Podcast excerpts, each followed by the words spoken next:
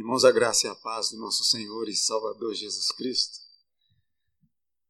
Palavras que deixam a gente muito desconfortável, né? o brilhantismo eu entendi o porquê do brilhantismo, né? Diga-se de passagem. Mas a oração sendo feita e que a palavra do Senhor, elas já nos chega ao coração desde a leitura da Bíblia Sagrada e eu convido os irmãos a abrirem a palavra do Senhor no livro de Atos, capítulo 2, a partir do versículo de número 42. Atos 2 é o último trechinho do, do capítulo 2, que a gente tem aí um, um negrito aí para nos ajudar e que é bem interessante esse negrito que não tem no original, mas nos ajuda a nortear na palavra que falam de como viviam os convertidos. Né? E nesse aniversário do jardim, é, a, a, abertura dele coube a mim, né, por ordem alfabética aí, porque foi pela misericórdia de Deus. Então o M aí e a misericórdia de Deus vem antes de qualquer ordem alfabética na nossa vida, né? Então foi por misericórdia que o Senhor, através do Reverendo Vladimir, fez essa escala e me colocou para abrir os, as pregações do aniversário da nossa igreja, que eu fico muito honrado por esse convite, É, e eu convido a igreja a lermos o trecho que vai do 42 ao 47. A gente vai fazer essa leitura de forma alternada, eu lendo os, os pares, a igreja os ímpares. E o último nós leremos juntos, que diz assim: E perseveravam na doutrina dos apóstolos e na comunhão, no partir do pão e nas orações. Todos os que creram estavam juntos e tinham tudo em comum. Diariamente perseveravam unânimes no templo, partiam pão de casa em casa e tomavam as suas refeições com alegria e singeleza de coração, louvando a Deus e contando com a simpatia de todo o povo. Enquanto isso, acrescentava-lhes o Senhor dia a dia os que iam sendo salvos. Louvado seja o nome do Senhor. Irmãos, vocês estão sentindo o cheiro? O cheiro da ressurreição. Vocês estão sentindo o, o aroma da ressurreição, da vida de Cristo Jesus? Porque o evento ressurreição, ele está ficando para trás. Mas vocês ainda hoje conseguem sentir o cheiro dessa ressurreição? Essa pergunta vem porque notemos bem o que o texto, ele, onde é que ele está inserido. O Senhor Jesus tinha acabado de, de ressurgir dentre os mortos. Um evento que não tem igual na história, nem nunca haverá nada igual na história. Jesus tinha acabado de ressurgir dentre os mortos, de andar durante alguns dias com os seus apóstolos, com aqueles que ainda o seguiam, de aparecer ora aqui, ora ali, comendo peixe, conversando ainda com seus apóstolos, reanimando o coração daqueles que tinham testemunhado a ressurreição de Cristo, mas que daqui a um pouco o coração deles voltavam a pescar aos seus afazeres do dia a dia. E aí o, o livro de Atos ele começa dizendo para a gente e contando essa história e dizendo que Cristo, é, tendo encontrado com os seus com seus discípulos, com seus apóstolos, e então, tendo subido ao céu, os apóstolos ficaram ali meio que atônitos, olhando aquele, aquela imagem, que deve ter sido uma imagem muito linda. Como vai ser linda a imagem do retorno de Cristo? E ali eles ficavam olhando assim, meio que. Tá aí agora. E aí eles veem dois homens né, vestidos de branco dizendo para eles: O que, que vocês estão olhando aí para cima? Que vocês estão olhando aí, extasiados para cima? Vão, falem de tudo que vocês viram, falem de tudo que vocês testemunharam, falem de tudo que vocês ouviram de Jesus. E eles então saíram a pregar Cristo Jesus, a falar de toda essa história que eles ouviam, história que nós sabemos. Porque os primeiros andarilhos com Jesus, eles entenderam o que era o verdadeiro Evangelho, o que era a verdadeira boa nova de grande salvação. Eles entendiam muito corretamente que a mensagem que devia sair da boca deles e do coração deles era sobre Cristo Jesus e nada mais. Quando a gente chega aqui nesse texto, a gente percebe que as pessoas ouviram isso. E no capítulo 2, logo lá no início, a gente, a gente vê que alguma coisa muito diferente eu não, não, me recuso a usar o termo estranha, mas uma coisa muito diferente estava acontecendo, que o Espírito Santo de Deus descia sobre um grupo que estava reunido, a ponto de pessoas chegarem, acusadores chegarem e acharem que eles estavam embriagados. Porque lembram daquela história de cada um falava na sua língua e todo mundo entendia. E aí Pedro vai e diz: Não, eles não, não estão embriagados. Eles não estão embriagados. Na verdade, eles estão cheios do Espírito Santo de Deus. E a gente vai chegar aqui e Pedro então, ele vai e discursa. A gente vê isso aí no capítulo 2, no versículo 14, que Pedro então começa a dizer uma série de coisas acerca de Jesus Cristo, acerca da história do povo de Deus, até chegar naquele momento. E a palavra nos diz que, por esse discurso de Pedro, que era encharcado de Jesus Cristo, e nada mais. Três mil pessoas se converteram por aquela palavra. E três mil pessoas foram batizadas naquele momento. Imagine só isso nos dias de hoje. De conversão sincera. Afinal de contas, volto a dizer, o cheiro da ressurreição estava muito perto da narina daquele povo. Era fácil se lembrar daquele homem que tinha andado e, e, e, tinha vivido, mas que tinha tido um ministério tão profundo de três anos aproximadamente mas que marcou a história do mundo inteiro, que marca a nossa história, que marca a nossa vida. E aí, 3 mil são batizados. Havendo um acréscimo naquele dia de quase 3 mil pessoas, é o, o versículo 41, que a gente então chega no 42. E perseveravam na doutrina dos apóstolos. Essas pessoas que eram convertidas, elas perseveravam na doutrina dos apóstolos. Que doutrina era essa? Hoje em dia que nós falamos tanto de doutrina, que escolhemos a igreja que nós vamos congregar pela doutrina daquela igreja. Às vezes as pessoas fazem escolhas desse tipo. Qual era a doutrina dos apóstolos?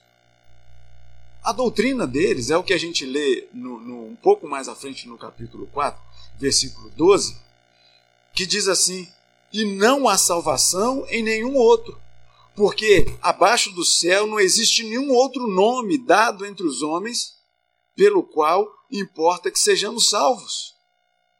A doutrina daqueles homens era dizer: creia em Jesus Cristo. Que a doutrina mais simples e mais valiosa do que essa não existe. Muitas vezes a gente quer tecer uma doutrina toda cheia de aparatos para poder apresentar Cristo Jesus. Apresente Cristo Jesus. É a doutrina mais linda deste mundo. A doutrina dos apóstolos, daqueles que caminharam com Jesus, eram essas. E agora, se você notar, no capítulo 4, Pedro e João tinham sido presos. E a defesa deles, sabe o que era? Dizer assim: ó, não existe nenhum nome dado entre os homens pelo qual importa que sejamos salvos: Cristo Jesus. Era, é, era essa a doutrina dos apóstolos. E nenhuma mais. Mais à frente, os discípulos de Jesus, os apóstolos de Jesus, eles foram, eles foram presos. E lá no capítulo 5, versículo 40 até o 42, diz que chamaram os apóstolos, porque existia um tal de Gamaliel que o sinédrio estava reunido dizendo assim: esse povo está perturbando a falar de Cristo Jesus. É melhor a gente prender esses homens para poder calar a boca deles. Esse texto que a gente leu, o texto que a gente está aqui como base, capítulo 2, versículos de 42 a 47, vocês percebem que ali há uma grande alegria naquele povo. Vocês conseguiram perceber? Eles viviam felizes, contavam com a simpatia de todo o povo, partiam pão de, de casa em casa, tinham tudo em comum, perseveravam na doutrina dos apóstolos. Era só coisa boa. Coisa boa para quem vive isso. Mas tem gente querendo atrapalhar, até o dia de hoje. Tem muita gente querendo atrapalhar a nossa caminhada com Cristo.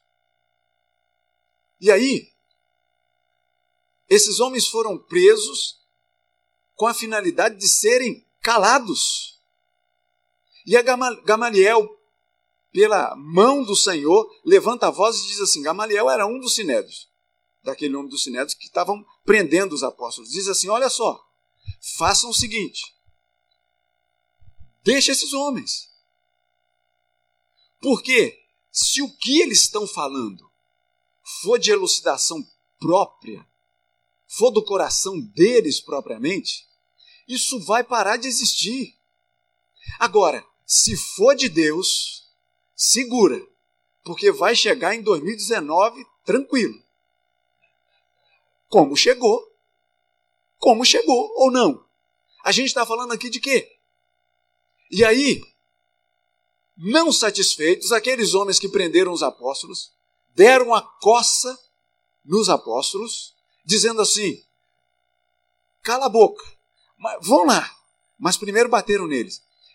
E a palavra nos diz: olha só, versículo 41 do capítulo 5. E eles se retiraram do sinédrio, regozijando-se por terem sido considerados dignos de sofrer afrontas por esse nome. E aí, olha um trecho do que a gente acabou de ler lá no capítulo 2. E todos os dias no templo e de casa em casa não cessavam de ensinar e de pregar Jesus, o Cristo. E todos os dias, nas nossas casas, todos os domingos aqui, todas as terças-feiras aqui, todas as quintas-feiras, todos os dias do judô, todos os dias do inglês, todos os dias nessa igreja Talvez aí você pense assim, só no sábado que a gente não tem atividade. Tem atividade ou não tem, Laílce? Tem atividade. A Laílce está aqui, a igreja está aberta de domingo a domingo. E perseveravam na doutrina dos apóstolos. Essa igreja permanece aberta de domingo a domingo, porque o dono das chaves dessa porta é o Senhor Jesus. Aquele que os apóstolos primeiros lá, sentindo o cheiro da ressurreição muito pertinho do nariz deles, pregavam. Era uma doutrina muito simples, mas a mais valiosa de todos os tempos. Hoje em dia, a gente discute questões doutrinárias. Batismo, mergulha tudo, só um pouquinho, joga só um pouquinho d'água. O que, que a gente faz? A gente escolhe a igreja se vai mergulhar a gente todo, se não, Bate palma ou não bate? Não, não vou naquela igreja não, porque lá bate palma. Não, não vou porque o pessoal lá é muito quieto, não bate palma. Então fica naquele negócio de escolher. A nossa escolha é Cristo. Esse negócio de bater palma, inclusive, abre um parênteses aqui, eu fui numa igreja que é uma igreja que é, é, é presbiteriana, mas é meio engessadona. Tem. Tem igreja que é presbiteriana que é engessadona. Tem. E eu me lembro que eu na hora do louvor, eu botava a mão para trás porque tinha hora que eu queria bater palma. Queria, sabe por quê? Porque é um louvor animado. Mas não animado por causa do povo. Não, é porque eu faço menção lá do Salmo 150. Louvar ao Senhor com tudo que a gente tem, com adufes, com danças, com tudo. Lê lá, o Salmo 150 é desse tamaniquinho, mas fala de um louvor intenso a Deus. Com toda a nossa vida, com toda a nossa sabedoria, com todo o nosso entendimento. E aí eu colocava a mão para trás porque ninguém estava batendo palma. Aí quando tocou um louvor, que parece que esse louvor é o louvor que bate palma em qualquer lugar. Eu anotei ele aqui porque eu sou ruim de, de lembrar de título e tal. Que diz assim: Eu te louvarei, te glorificarei. Tem até um, um ritmo, tem até uma pegada certa que eu não consegui decorar ainda a, o ritmo daquelas palmas. Mas naquele momento a igreja bateu palma. Eu falei, opa, é só nesse louvor. E nenhum mais. Eu não consegui entender. Mas vamos lá. Mas não é isso que me atrai na igreja. O que me atrai na igreja é Cristo Jesus. É a simples doutrina daqueles apóstolos primeiros lá. Que falava de Cristo Jesus. Paulo vai escrever a Timóteo na sua na sua carta a Timóteo ele que ele é um, um, apóstolo fora de tempo, né? Que ele mesmo se diz assim. Ele vai escrever a Timóteo e vai dizer para ele no capítulo 4 assim: prega a palavra, prega Cristo Jesus. Essa é a doutrina que você tem que, que entender, Timóteo. Prega a palavra, fala de Jesus Cristo do púlpito, do seu microfone, do seu megafone, da sua voz sem microfone, fala de Jesus Cristo. Essa é a doutrina que você tem que pregar, Timóteo. Sabe por quê? E ele chamou a atenção de Timóteo dizendo o seguinte: olha só, prega a palavra com toda longanimidade de doutrina, pois haverá um tempo. Ele alertou Timóteo. Paulo alertando Timóteo. Pois haverá um tempo em que não suportarão a sã doutrina pelo contrário, vocês vão, serão cercados de falsos mestres, segundo as suas próprias cobiças, como quem tem coceira nos ouvidos, e se recusarão a dar ouvidos à verdade, entregando-se às fábulas. Tu, porém, Timóteo, sê sóbrio, vigilante, temperante, Tenha a palavra do Senhor no seu coração. Prega a palavra.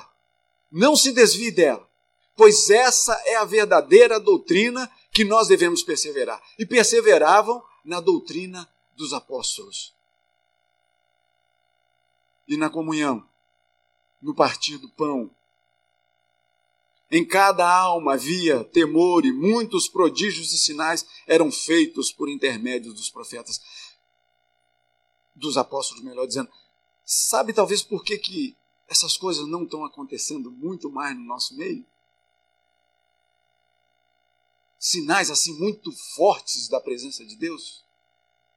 É porque muitas vezes nós não estamos sentindo mais o cheiro da ressurreição. O cheiro da ressurreição tem que estar na nossa, na nossa narina todos os dias. Assim como o cheiro da volta de Cristo. Isso é o que deve nortear a nossa vida. A gente deve falar do retorno de Cristo, sim, porque foi aquele que ressuscitou e prometeu que voltaria. A doutrina nossa é tão somente essa, é simples, meus irmãos. Não há por que ficar prestando atenção em como o irmão está vestido, não. Em como o irmão faz ou deixa de fazer, não. A nossa doutrina é Cristo Jesus. E é só essa. Não tem mágica, não tem outra coisa, não tem artifício para poder fazer. É pregar Cristo Jesus. Se a gente não tivesse esse lugar aqui para poder cultuar a Cristo, a gente ia cultuar embaixo de uma árvore. A gente ia cultuar na beira da praia.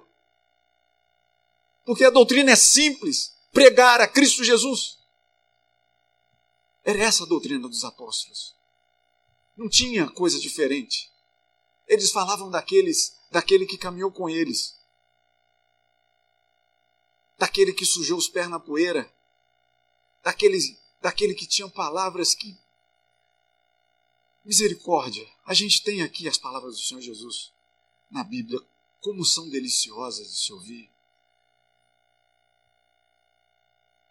E eles estavam juntos, capítulo, versículo 44. Todos os que creram estavam juntos e tinham tudo em comum. Estar juntos não é a igreja? Não é a igreja? Essa que caminha junto? Por falar em estar junto, a irmã Vera Ximenes, ontem lá no, no na nossa confraternização, abrindo né, os, os trabalhos, que o primeiro sermão foi lá, com o reverendo Vladimir. Né? Como é bom e agradável viverem unidos os irmãos. Foi o primeiro sermão, foi ele, foi ele que abriu os trabalhos. Hoje é o segundo dia, né? Mas ela, ela citou uma, uma, uma coisa que é interessante. E aí a gente entende aquela história de onde dois ou três estiverem reunidos. Ali está a força do Senhor. Que ela falou assim: Eu não imaginava que ia ter tanta gente. Não foi? Sabe por quê? Porque quem estava lá, quem estava lá tem esse espírito de preenchimento. Quem estava lá ocupava o seu espaço e fazia um volume muito gostoso. A comunhão foi muito deliciosa. O que foi dito aqui hoje foi, foi a mais pura verdade. A gente ria de nada. Ventou, a gente estava rindo porque estava todo mundo feliz. A água da Baía de Guanabara, que não é tão limpa assim, né, batia lá na praia. Aquela marolinha. A gente sorria porque a gente estava feliz. Então, por mais, minha irmã Vera, que é, é, é, foi mais do que além das suas expectativas, faltou gente. A gente sentiu falta de muita gente. A gente sentiu falta de companheiros, mais companheiros para aquelas crianças lá, que jogaram futebol delicioso. Foi 6 a 4 a partida das crianças. Era gol do... E a gente se divertia com isso. Mas faltou mais criança lá correndo lá no campo faltou mais adolescente. Tinha adolescente, mas faltou. Faltou mais jovem, tinha jovem, mas faltou mais. Tinha adulto, tinha, mas faltou mais. Não perca o próximo, porque a igreja é essa comunidade de estar junto, de viver tudo em comum.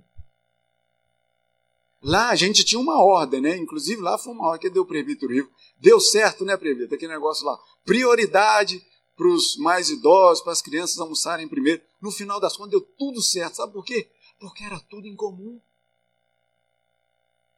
A diversão lá foi para todo mundo. E a gente tinha tudo em comum.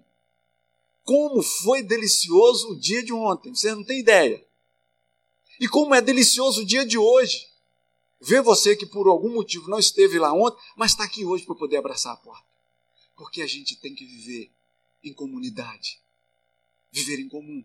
E eu esqueci de falar o título dessa mensagem que está aqui. Um modelo de comunidade. Pode anotar aí, William. Um modelo de comunidade. Era aquele modelo lá de trás. Quando eles diziam que todos viviam juntos, porque eles creram e tinham tudo em comum. Sabe o que, que unia a vida daqueles homens lá de trás? A vida daquelas mulheres lá de trás, que não eram contadas? Hoje vocês são contadas pela graça do Senhor Jesus. Viu, minha irmã? O Senhor Jesus fez com que a mulher tivesse valor. 2019 anos atrás, ou cerca de 2000, vamos colocar assim, né? cerca de 2000 anos atrás, a história que era do, do, do empoderamento feminino tal, Jesus já fez isso. Muito. Quando chamou aquela mulher lá no meio que queriam apedrejar, o Senhor Jesus já estava dando voz àquela mulher. O Senhor Jesus já deu empoderamento feminino há muito tempo. Há muito tempo. E graças a Deus vocês estão trabalhando com a mão no arado, irmãs queridas do Senhor. Graças a Deus por isso. Mas eles estavam juntos e tinham tudo em comum. Sabe o que a gente vê aqui? Olha só, vendiam as suas propriedades e bens, distribuindo o produto entre todos à medida que alguém tinha necessidade. Versículos 44 e 45. Não é um assistencialismo desenfreado. É uma sensibilidade. Não é aquela coisa de você pensar assim: bom, tenho um carro. Então o que, que eu vou fazer? Vou vender, porque eu vou levar todo o dinheiro para a igreja. Se você puder fazer isso, faça. Mas a palavra não diz para você fazer isso. Quando está dizendo aqui que tinham tudo em comum, vendiam as suas propriedades e bem distribuindo o produto entre todos, à medida que alguém tinha necessidade. Aqueles irmãos eram sensíveis. Ninguém passava necessidade lá, porque eles eram sensíveis. Um pouco mais à frente, nesse mesmo livro de Atos, a gente vai encontrar um tal de Ananias e Safira. Ananias e Safira estava naquele negócio lá de, do pessoal pegar o valor e depositar lá nos pés dos apóstolos, porque aqueles homens de Deus sabiam o que fazer daqueles valores. Entendiam quem é que estava passando necessidade para poder atender um e outro. Ananias e Safira eram um casal e resolveram entrar em acordo dizendo o seguinte: olha só, a gente tem esse campo aqui, vamos vender? Só que é o seguinte, isso entre eles, né? A gente vai levar lá para os apóstolos só parte do valor. Tá combinado? Beleza. Mas e se eles perguntarem qual foi o preço? A gente fala que foi só esse mesmo. Não precisa dizer, não. A gente guarda o restante com a gente. E chegou lá para eles. E aí, quando Ananias chega com valor, Pedro pergunta para ele assim: de que valor é esse? Ele falou assim: não, eu vendi um campo ali, trouxe todo o valor do campo para cá.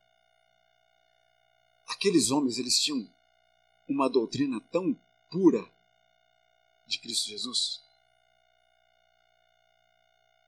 que eles que Pedro virou para ele e falou assim: Mas por que você deixou Satanás encher o seu coração? Se por acaso vocês não vendessem aquele campo, ele não seria de vocês? Ele, se vocês quisessem vender e guardar o dinheiro com vocês, não estaria em posse de vocês? Para que mentir? Vocês não precisam mentir, não. Na verdade, o que eles estavam dizendo e, e, e contextualizando nosso aqui, se você dá o seu dízimo e a sua oferta mentindo, você está mentindo para o Senhor. Foi o que Pedro falou para Ananias. Você não está mentindo para a gente, não, você está mentindo é para Deus. Se por acaso você não traz e vive bem com isso, meu irmão, graças a Deus, vive tranquilo com isso. Falam que dízimo é um assunto muito delicado nas igrejas, né? É delicado porque a gente não. A gente que eu digo, a gente genérico, tá? Não é a gente aqui não, graças a Deus a gente trabalha muito bem com isso. Mas sabe por que, que as igrejas é, é, é, vivem mal com essa questão de dízimo? É porque não estão na doutrina dos apóstolos. Porque dinheiro dentro da igreja não deve ser escândalo. Deve fazer parte da manutenção dos trabalhos. Só que muita gente distorce isso, sabe por quê? Porque muitos líderes, aqueles líderes que, que Paulo já tinha alertado a, a Timóteo, eles estão por aí. Inclusive dizendo que se você trouxer mais, você ganha mais, você ganha em dobro, triplo. Mentira! Mas eles tinham tudo em comum. Vendiam e distribuíam à medida que alguém tinha necessidade porque eles tinham sensibilidade dentro do coração. No coração do convertido há a sensibilidade. Você sabe quando o irmão está passando necessidade.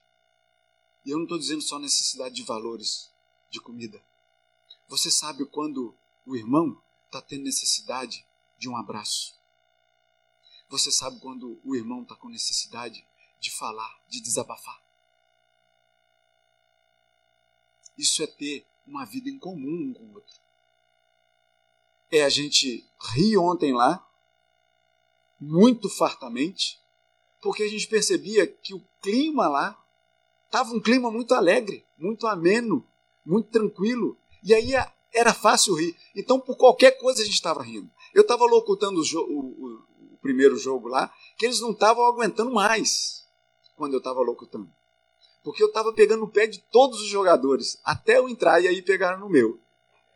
Mas tudo bem, tudo bem. E eu fiquei entristecido por isso? Não! Porque fazia parte da comunidade. Essa coisa da alegria em comum, ontem fazia, mas vai ter dia que a gente vai estar triste. Vai ter dia. Vai ter dia que a gente vai estar passando por dificuldade. E aí, meu irmão, o seu coração sensível, teve um dia que foi emblemático. Eu estava aqui na frente, já pastor, e para mim estava tudo bem. Pelo menos é o que eu achava que eu estava transparecendo para vocês. Mas aqui dentro eu estava esfacelado. Eu estava muito triste. Já tem muito tempo. Não precisa ficar pensando foi por agora esse dia, não. Pensando assim, será que aconteceu alguma coisa esse dia? Não, não, não, não. Já tem alguns anos. Por dentro eu estava destroçado, irmãos. Destroçado. Aqui na frente, mas destroçado. Vocês imaginam o que é, que é um coração esfacelado dentro do peito? Assim eu estava. Mas só que aqui, eu estou de frente para vocês, né? Aqui a gente tenta, sabe, não é fingir não, mas a gente tenta segurar aquela coisa só para gente. Na porta, na hora dos cumprimentos, chega uma irmã, aquele negócio do gatilho, né? O Alan, na medicina fala disso quando dispara o gatilho para uma série de que a doença aparece, algum negócio desse tipo, né? Alguém descobriu onde é que tinha esse tal desse gatilho e falou assim: Pastor, você tá com algum problema? Pronto. Chorei igual um menino ali na fila. Aí todo mundo ficou sabendo que eu estava mal. Aí passava um, consolava, passava um, pegava o lenço, passava outro, pegava com a mão. Porque a gente vive em comum. A gente vive em comunidade. E por mais que, de repente, a Isaura soubesse o que eu estivesse passando, que é a minha confidente, talvez eu não quisesse é, é, é, é, dividir isso com vocês, porque deixa eu levar minha carga. Mas não, sabe o que, que vocês fizeram? Levai a carga uns dos outros. Chora com os que choram. Alegre-se com os que se alegrem. Isso é viver em comunidade.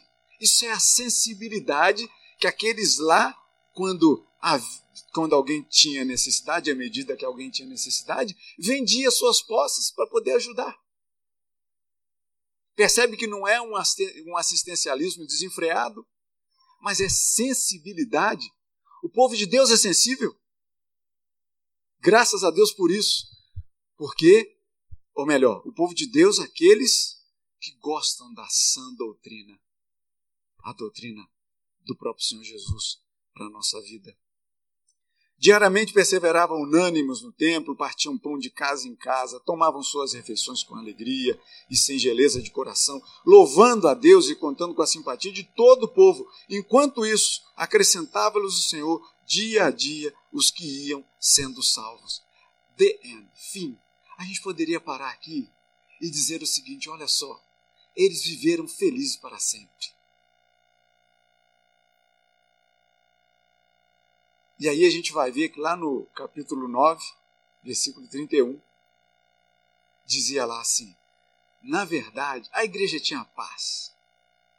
Mas nessa paz lá do contexto do capítulo 9, é uma igreja mais perseguida do que nunca. Paulo estava com a carta para poder prender eu e você. E aí dizia assim: a igreja, na verdade, tinha paz. Eles estavam aqui todos felizes, compartilhando, perseverando na doutrina dos apóstolos, partindo pão de casa em casa, cantando, louvando ao Senhor, mas não estava tudo muito bem, não. Lá fora havia uma conspiração contra aquele povo. Lá fora há uma conspiração contra nós. O diabo rodeia esse quarteirão aqui, pronto para nos devorar. Entende por que, que a gente deve perseverar na doutrina dos apóstolos? Percebe por que a ressurreição de Cristo deve encher a nossa narina?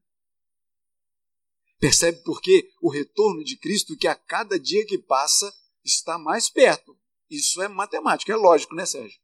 A cada dia que passa, o retorno de Jesus está mais perto. A gente não sabe quanto, mas, quando, mas mais perto está. A cada momento, a cada segundo que passa. Isso deve encher a nossa narina. E deve fazer, e eu comentei isso numa, numa igreja recentemente, deve fazer lá o estofado era verde, aqui é vermelho. Fazer com que eu não veja espaço vermelho ao seu lado. Para que vocês também, para que eu também, na sã doutrina de Cristo Jesus, fale para as pessoas simplesmente sobre Cristo. E para a gente finalizar, meus irmãos, eu queria propor uma leitura inusitada nesse trecho. A leitura inusitada é o seguinte: Como viviam os convertidos? Interrogação. Como viviam? O trecho, ele é tão ele é tão simples, porque quando a gente pega a vida de um verdadeiro convertido e abre ela pelo avesso, tá tudo bem. Não tá podre não. Tá tudo certo. Quando você pega uma ideia de comunidade, do viver bem de uma comunidade, você pode ler de frente para trás, de trás para frente, de um lado para o outro. Você pode olhar para essa comunidade de qualquer jeito que as coisas vão estar em ordem. Quer ver? Acompanha comigo. Vamos pegar do versículo 46, 47 e a gente volta para o 42 para ver se tem sentido. Tá legal? Diariamente perseveravam unânimes no templo. Ou melhor, como viviam os convertidos? Eu vou responder essa pergunta. Diariamente perseveravam unânimes no templo, partiam pão de casa em casa, tomavam suas refeições com alegria e singeleza de coração, louvando a Deus e contando com a simpatia de todo o povo. Enquanto isso, acrescentava-lhe o Senhor dia a dia os que iam sendo salvos, e perseveravam na doutrina dos apóstolos, e na comunhão, no partir do pão, nas orações. Em cada alma havia tremor, havia temor, e muitos prodígios e sinais eram feitos por intermédio dos apóstolos. Todos os que creram estavam juntos e tinham tudo em comum vendiam as suas propriedades e bens, distribuindo o produto entre todos à medida que alguém tinha necessidade. Faltou alguma coisa? Versículo 44, vamos lá? Todos os que creram, como é que, vivi, como é que viviam os convertidos? Todos os que creram estavam juntos e tinham tudo em comum vendiam suas propriedades, diariamente perseveravam unânimes no templo, louvando a Deus, contando com a simpatia de todo o povo, e perseveravam na doutrina dos apóstolos e na comunhão do pão, nas orações. Em cada alma havia tremor e tem, havia temor, e muitos prodígios e sinais eram feitos por intermédio dos apóstolos. Faltou alguma coisa? Não falta. Vocês podem é, é, é, começar esse texto aqui de onde vocês quiserem. Porque a vida do convertido, a vida de uma igreja, a vida de uma comunidade convertida que está baseada na sã doutrina de Jesus Cristo, você pode começar de qualquer lado, você pode olhar de qualquer jeito, que sempre vai estar bem. Você pode falar o que for, que você sempre vai estar falando bem daquela comunidade. Vamos lá por último. 43 em diante, como é que viviam os convertidos? Em cada alma havia temor. E muitos prodígios e sinais eram feitos por intermédio dos apóstolos. Todos os que creram estavam juntos e tinham tudo em comum, vendiam suas propriedades e bens, distribuindo o produto entre todos à medida que alguém tinha necessidade, diariamente perseveravam, versículo 47, louvavam a Deus e perseveravam na doutrina dos apóstolos e na comunhão, no partido do pão e nas orações. Não falta nada. Você pode começar a ler de onde você quiser. O texto quando fala da doutrina verdadeira, que é Cristo Jesus, você pode olhar de qualquer lado que você vai estar bem.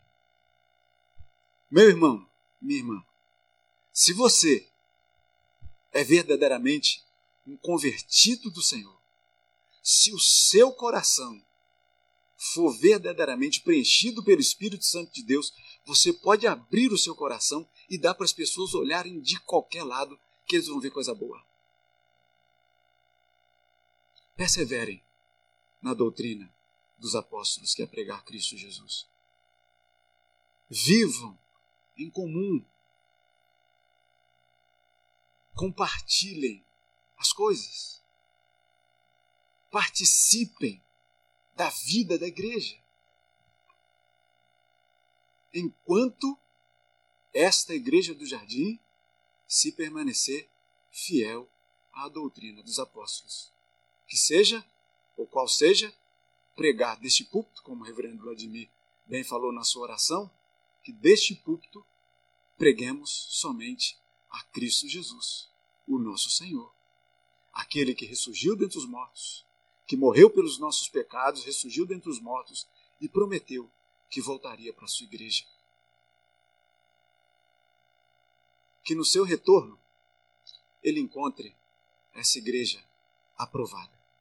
Que Deus nos abençoe. Amém.